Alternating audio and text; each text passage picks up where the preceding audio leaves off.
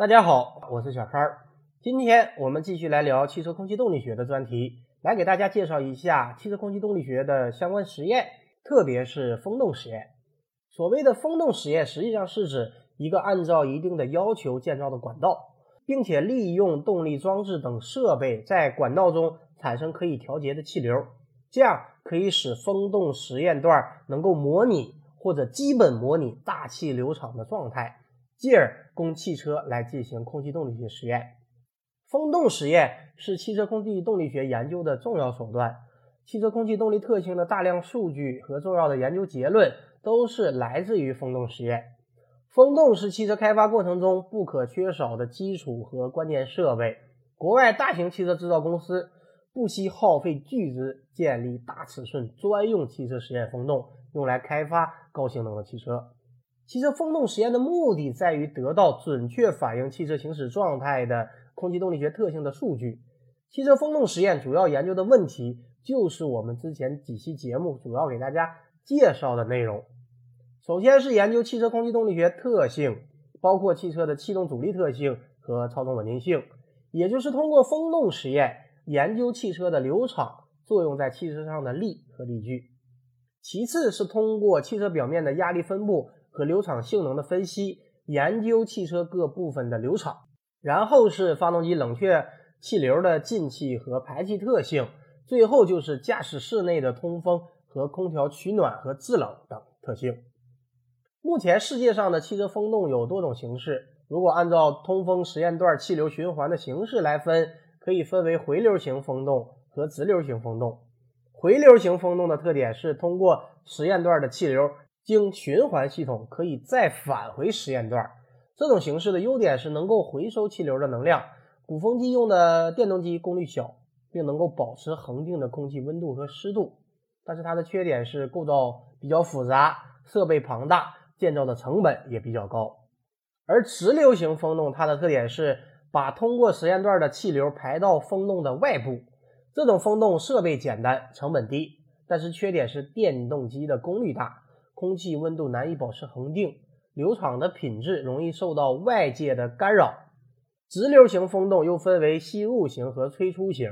吸入型的鼓风机设置在风洞的实验段下游，而吹出型的鼓风机设置在风洞实验段的上游。除了这个分类方法以外，风洞实验按照实验段的形式还可以分为开式风洞、闭式风洞以及半开式风洞。另外，按照实验段的尺寸进行分类，还可以分为微型低速风洞、小型低速风洞、中型低速风洞和大型低速风洞。在进行风洞实验时，会有两种基本方法，一种是模型风洞实验法，一种是实车风洞实验法。模型风洞实验法是采用汽车的比例模型，在风洞中进行空气动力学实验。实验时模型一般不动，是空气流经模型，只要满足必要的相似条件，这就与实车在静止空气中运行具有相同的物理规律。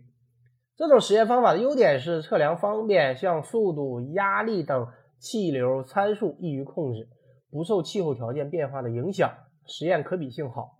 但它的缺点是实验的流场一般不能够与实车运行的流场完全相似，原因是由于模型尺寸减小，难以真实的模拟表面细节，并保持几何外形完全相似，特别是汽车的内流。包括发动机冷却流和驾驶室内空调气流，这与实车具有一定的差异。还有就是阻塞效应和动壁效应引起的流场干涉，以及风洞边界层对地面效应的影响，还有车轮转与不转的差异、汽车离地间隙的影响等等，这都是我们应该注意的一些问题。而在这些因素中，地面效应模拟对汽车风洞实验尤为重要。